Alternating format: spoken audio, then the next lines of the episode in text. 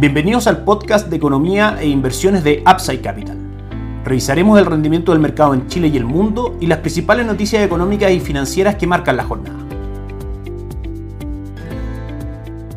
Muy buenos días, ¿cómo están ustedes? Jueves 6 de julio de 2023, soy Ramiro Galeano, fundador de Upside Capital. Les doy la bienvenida a otra edición más de mercados en Upside Capital. El día de hoy en la mañana se publicaron las minutas de la última reunión del Banco Central de Chile, donde se decidió mantener la tasa de política monetaria en el 11.25% y sabemos que dos de los consejeros, de hecho el vicepresidente García y la consejera Griffith Jones, votaron por una caída de 50 puntos base. Esta información, lo nuevo es que también dentro de la reunión se habló de la posibilidad de disminuir la tasa solamente en 25 puntos base lo que podría traer algunas correcciones en el corto plazo de los fondos mutuos de renta fija, dado que esta alza más pequeña de 25 puntos base no estaba dentro del el panorama de análisis de renta fija respecto a lo que teníamos, digamos, disponible en cuanto a información desde la última reunión de política monetaria. Sin embargo, recordemos que luego de esta reunión tuvimos el IMASEC del menos 2% correspondiente al mes de mayo y también mañana vamos a conocer la inflación en ese sentido. Probablemente si las cifras macroeconómicas siguen apoyando muy fuerte una caída de tasas por parte del Banco Central, que hoy día el mercado discute si va a ser entre 50 a 75 puntos base, es decir, una inflación por debajo de lo esperado y también índice mensual de actividad económica en general también por debajo de lo esperado. Veremos que la tendencia de caída de la tasa de política monetaria se mantendrá como lo hemos previsto. En ese sentido, como sabemos, una tasa de política monetaria con tendencia bajista habla de condiciones más expansivas para la economía local y por supuesto mejores resultados para las empresas y por ende mayor valor de sus bonos y sus acciones. Lo vimos el día martes con el IPSA llegando a máximos históricos en 5.894 puntos y por supuesto también lo vemos con nuestra estrategia de inversión de renta fija local. En ese sentido, para renta variable local, recordemos Itaú Toesca Chile Equity, un fondo que durante los últimos 12 meses mantiene un retorno del 25.79%, muy superior al 16.22% del índice. También en renta fija local, Itaú Dinámico mantiene un retorno durante los últimos 30 días del 1.04%, superior al retorno en ese mismo periodo de depósitos a plazo. Mantiene durante el año un retorno del 4.31%. También en la parte más corta, Itaú Performance para inversiones de menor rango de tiempo, durante el último mes un retorno del 0.83% en ese fondo y del 5.23% en lo que al año. Recordemos que a medida que la tasa política monetaria vaya disminuyendo, serán beneficiados los retornos de los fondos mutuos de renta fija y perjudicados los retornos de fondos money market y de depósitos a plazo. Es la principal noticia hoy día para el mercado local. Recordemos que también parte de nuestra recomendación de inversión son las carteras de conservación de capital de Principal AGF, la cartera de conservación de capital a seis meses compuesta principalmente por fondos money market, mantiene un retorno del 5.12 durante 2023, 4.63 de retorno también durante 2023 para la cartera un poco más larga de conservación de capital a 18 meses. En los últimos 30 días, buenos retornos en ambas carteras, la de 6 meses 0.77, un poco por debajo de depósito a plazo y la de 18 meses 0.89% en línea con el retorno de depósitos a plazo. Pasamos a revisar el mercado local. El día de ayer el IPSA cayó fuerte un 1%, correcciones esperadas luego de que marcara máximos históricos y que no modifican en nada los fundamentales a favor de la renta variable local y que a su vez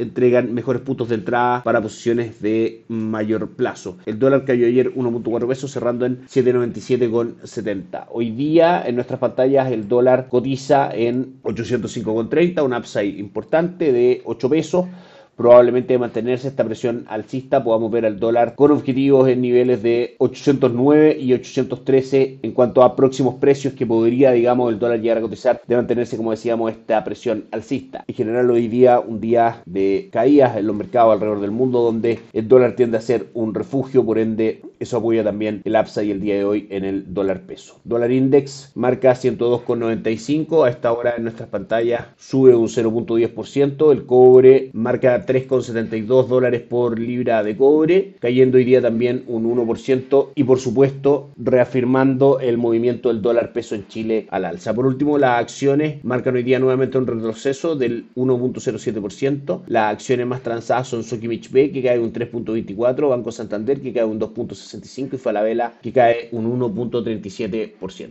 En Upside Capital somos asesores independientes de inversión para personas y empresas que invierten en el mercado financiero tanto local como global. Esta asesoría la ejercemos a través de nuestro modelo de arquitectura abierta en el cual distribuimos productos de inversión de distintas AGF, transparentando el mundo de inversiones a nuestros clientes. No administramos capital con instrumentos propios ni recibimos el dinero de los clientes, hacemos asesoría objetiva y sin sesgo en primera instancia, buscamos la mejor alternativa de inversión para cada uno de ellos los ayudamos guiando sus inversiones a algunas de las administradoras de fondos asociadas con Upside Capital como la Reinvial y Dow Principal, entre otros. Esto nos entrega, por supuesto, una independencia bastante grande al minuto de ejercer estas asesorías de inversión y elimina conflicto de interés. Luego mantenemos una constante comunicación con nuestros clientes, realizando supervisión y seguimiento de su estrategia de inversión y a sus operaciones a través de nuestro equipo de atención a inversionistas. Bienvenidos a una asesoría objetiva sin sesgo y con una mirada global. Bienvenidos a Upside Capital. Suscríbete a nuestras redes sociales, el link en YouTube, Instagram y Spotify. Visítanos en www.upsidecap.cl, dejamos tus datos y te contactaremos para conversar.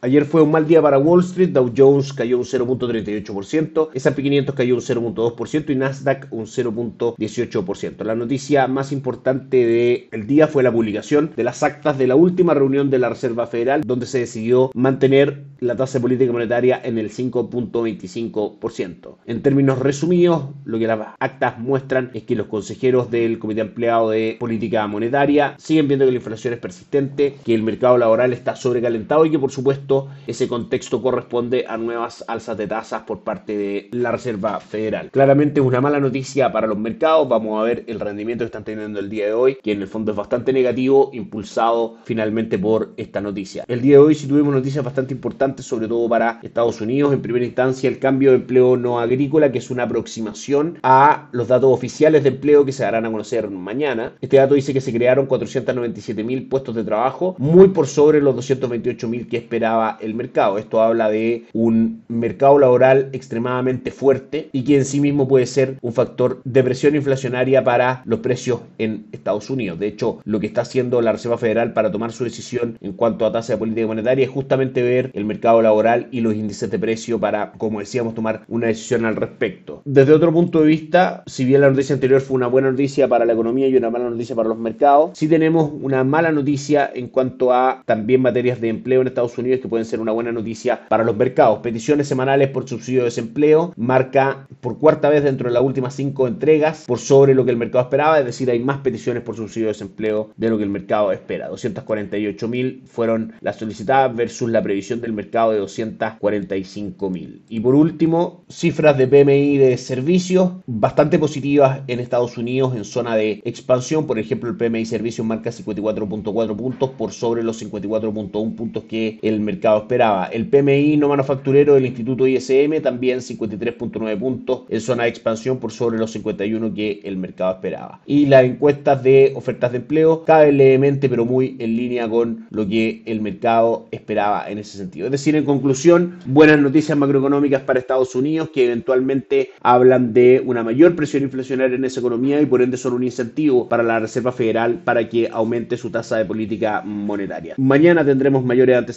respecto a datos importantes para la Reserva Federal, puesto que se publicarán la creación de empleo oficial no agrícola, la tasa de desempleo y el ingreso por hora. Decíamos que era un mal día para las bolsas alrededor del mundo. En Asia, el de 125 de Japón cayó un 1.7%, el Hansen de Hong Kong cayó un 3% y el índice de Shanghai cayó un 0.54%. En Europa, el DAX alemán cayó un 2.58% y el Eurostock 600 un 2.39%, con todas las plazas bursátiles de España, Milán, Francia y el Reino Unido cayendo, cayendo más de un 2%. Y por último, para Wall Street, la jornada también es negativa con el Dow Jones cayendo un 1.41, S&P cayendo un 1.3 y Nasdaq cayendo un 1.49. Eso es todo por hoy, que estén muy bien, tengan un excelente día, nos encontramos mañana. Chao, chao. Gracias por escuchar el podcast de Economía e Inversiones de Upside Capital. Te invitamos a visitar nuestro sitio web www.upsidecap.cl y contactarnos para brindarte una asesoría objetiva, sin sesgo y con una mirada global para tus inversiones.